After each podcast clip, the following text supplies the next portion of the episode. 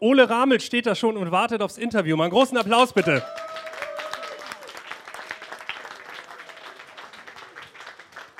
Herzlichen Glückwunsch zu diesem wirklich grandiosen Sieg heute gegen die TSV Hannover Burgdorf, immerhin Tabellenführer.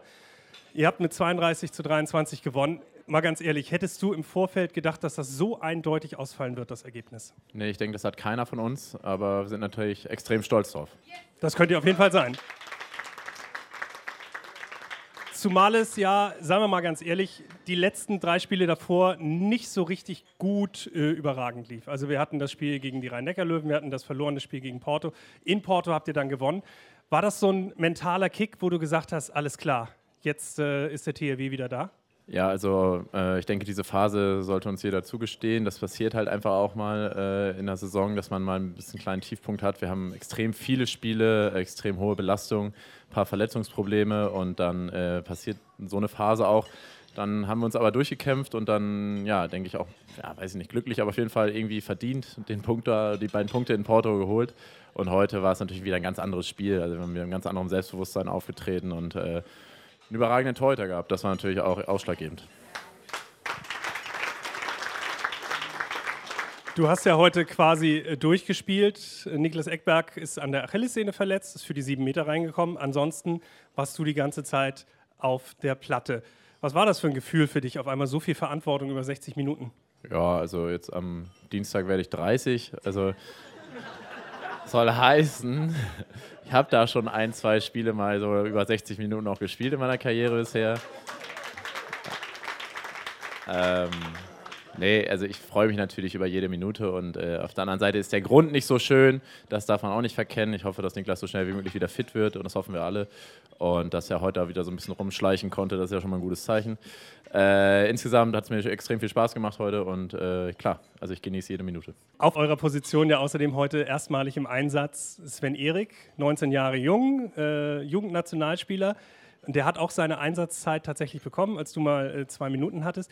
Habt ihr euch vor dem Spiel unterhalten? Also hat er dich gefragt, Mensch, was kommt da jetzt auf mich zu, Ole? Ja, Sven hat das extrem wie soll ich das formulieren? War sehr niedlich auf jeden Fall vorm Spiel. Äh, natürlich super aufgeregt, für ihn was ganz Besonderes. Äh, durfte dann zum Schluss auch nochmal fünf Minuten spielen, hat mich auch extrem für ihn gefreut, dass er da, ähm, sage ich mal, diese Welt so kennenlernt. Also, dass wir mit so einem positiven Erlebnis das ihm bescheren konnten. Und äh, ja, ist natürlich mit jetzt überglücklich und ähm, denke, war eine tolle Erfahrung für ihn. Ich habe etwas über dich gelernt, was ich vorher noch gar nicht wusste, dass du nämlich äh, ja mit links wirfst, weil dein Vater dich sozusagen äh, auf links trainiert hat. Also beim Handballtraining hat er den rechten Arm irgendwie stillgelegt. Erzähl mal, wie es war.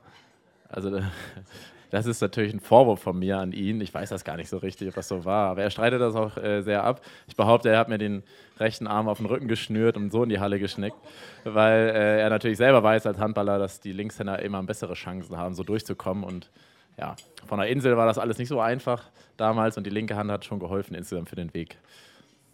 Aber wir halten fest, deine Erinnerung ist daran diffus. Also es war nicht wirklich so. Oder wir müssen jetzt den Vater nicht irgendwie anzeigen, deswegen. Lass, halten wir es mal lieber so fest, ja. Gut. Nee, aber äh, hat ja auf jeden Fall eine fantastische Karriere dann zur Folge gehabt. Du bist jetzt ja mit kurzen Haaren unterwegs. Wir haben uns ja auch schon dran gewöhnt. Aber als du hier beim THW Kiel angefangen hast, äh, warst du noch langhaarig. Äh, ich habe dich das nie gefragt. Wann ist dann so die Entscheidung gefallen, die Haare so radikal dann abzusäbeln?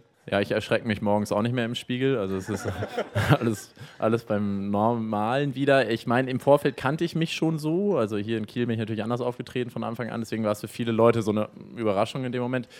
Ich hatte halt so mal für mich überlegt, ich mache mal eine Phase mit längeren Haaren und gucken, wie das so aussieht. Das habe ich drei Jahre ausgehalten. Irgendwann wird es dann echt anstrengend. Also immer dieses Waschen und dusche ich heute mit Haare oder ohne. Und wir duschen ja auch dreimal am Tag gefühlt. Und das war alles irgendwann Wahnsinn. Und dann habe ich gesagt, so jetzt ab Fertig. Also rein praktische Gründe. Absolut, ja. Denn äh, gut ausgesehen hat es ja trotzdem auch mit den langen Haaren. Jetzt sieht es auch gut aus. Ja, danke für diesen Hinweis. Du bist Veganer und Jäger. Du hast äh, einen Jagdschein gemacht. Dein Vater hatte dich darauf gebracht. Musste der dich überreden oder wie ist das dazu gekommen?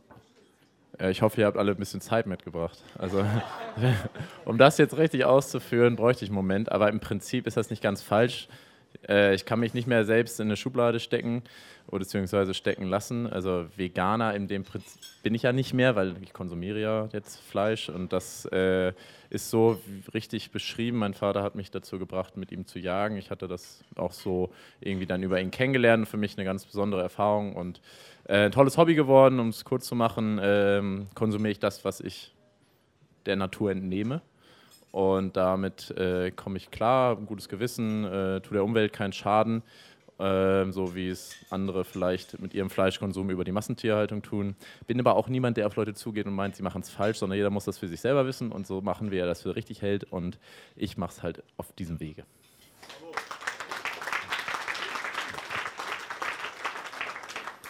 Was ich mich dabei gefragt habe, ihr habt ja einen unglaublich vollen Terminplan wie oft kommst du denn überhaupt dazu, auf die Jagd zu gehen?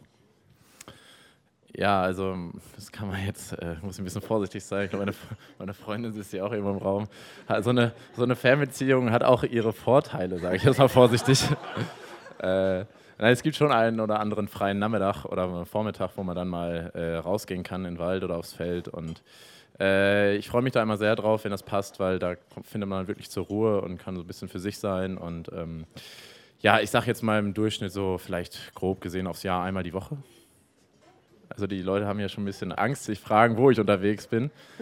Meine Augen-Hand-Koordination ist nicht die schlechteste, sagen wir es mal so. Also ich kann zielen, keine Sorge. Und du siehst auch nicht aus wie ein Wildschwein, wenn ich das mal ganz charmant sagen darf. Also mach dir keine Sorgen. Alles gut. Das nächste Spiel steht jetzt schon unmittelbar bevor. Am Mittwoch geht es in der Champions League gegen Saboroshir. Was erwartest du denn hier zu Hause gegen diese Mannschaft? Ja, ähm, es ist Wahnsinn, weil es geht Schlag auf Schlag bei uns. Äh, wir freuen uns gerade hier über einen Sieg zusammen und am Mittwoch stehen wir dann wieder da. Ähm, Im Endeffekt haben wir dort mit einem Tor gewonnen oder zwei, irgendwie relativ zum Ende hin nochmal irgendwie knapp oder vielleicht waren es sogar drei, ich weiß es nicht mehr so genau. Ähm, die können auf jeden Fall auch Handball spielen und haben eine sehr starke physische Mannschaft, gute Abwehr und da wollen wir natürlich, äh, klar, uns die beste Ausgangslage in der Gruppe erarbeiten, zu Hause gewinnen, brauchen wir nicht drüber reden. Ähm, und hoffentlich wieder mit so einer Torhüterleistung, so einer Abwehr. Und dann denke ich, wird das auf jeden Fall ein schönes Spiel. Und ich sage vielen Dank für das nette Gespräch. Ole Ramel.